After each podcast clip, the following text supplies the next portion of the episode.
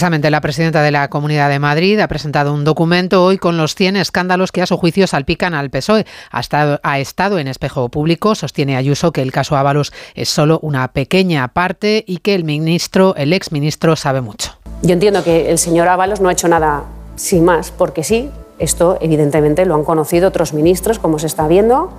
lo han conocido otros altos cargos del gobierno y por tanto Mm, depende de cómo le traten, así este hombre podrá empezar a hablar que sabe latín, de todo. Cada vez hay más gente en nuestro